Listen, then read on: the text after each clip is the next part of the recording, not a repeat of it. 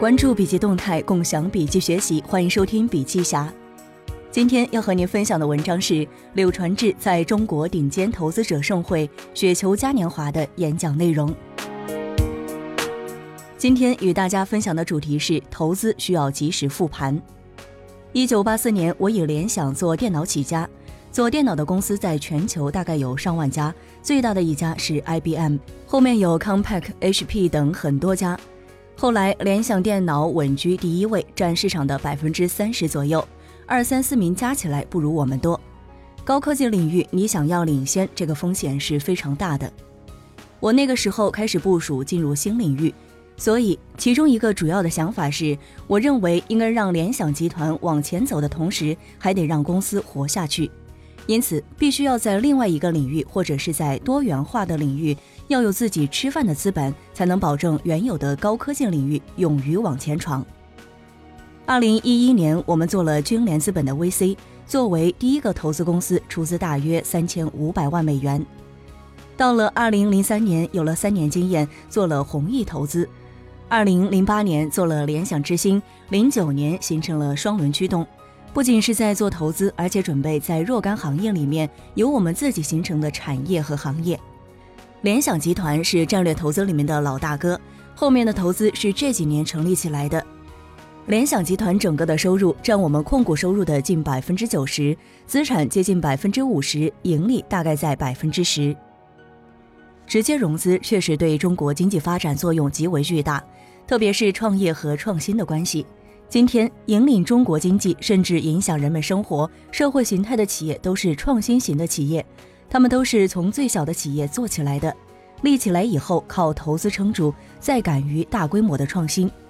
我只想说，直接融资确实对实体经济有很大的帮助。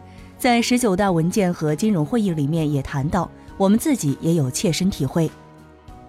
怎么做投资？我们的三家投资企业规模大小不同，但是有一个理念是共同的：价格实现与价值创造。价值创造是什么？比如原来是一个陶器，经过你的再次加工变成了瓷器，这个东西本身价值增加了，这个就叫价值创造。价格实现是什么？原来是一个陶器，出产在景德镇，但是当你挪到了北京，价格卖得更好，这个就叫价格实现。比如说，同样的企业上市前和上市后赚的差价，这个算价格实现。价值创造就是帮助这个企业提升，做得更好。对我们来说，价值创造对我们永远是最根本的，因为股市会有高有低，不是风平浪静。但是你只要是好的企业，价值不断的创造，金子才会永远发光。这是我们坚定不移相信的一个信念。如何实现价值创造？做投资强调四件事情：融、投、管、退。这里重点讲一下我们如何帮助被投企业，大概有两个方面。第一是机制体制。弘毅投资做了大量的地方国企改制工作，相对来说是比较成功，或者说是相当成功的。举一个例子，二零零五年的时候，我们绝对控股了河北省的石家庄制药，当时用八亿人民币买下它百分之百的股权。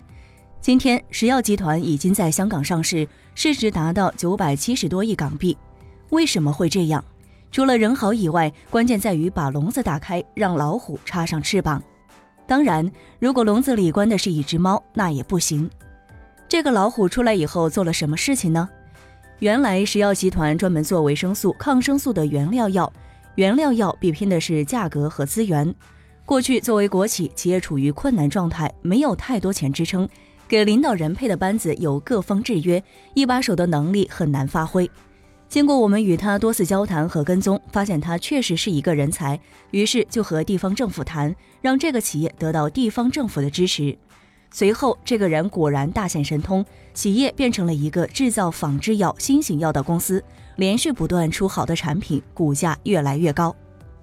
第二是企业知识，我们的天使投资联想之星不仅仅是做天使投资，更像商学院一样，一年十二个月，每个月有三天来上课，课程内容非常多，等于按照步骤从头到尾，让从来没有办过企业的人知道怎么办企业。有辅导员一步步陪着走。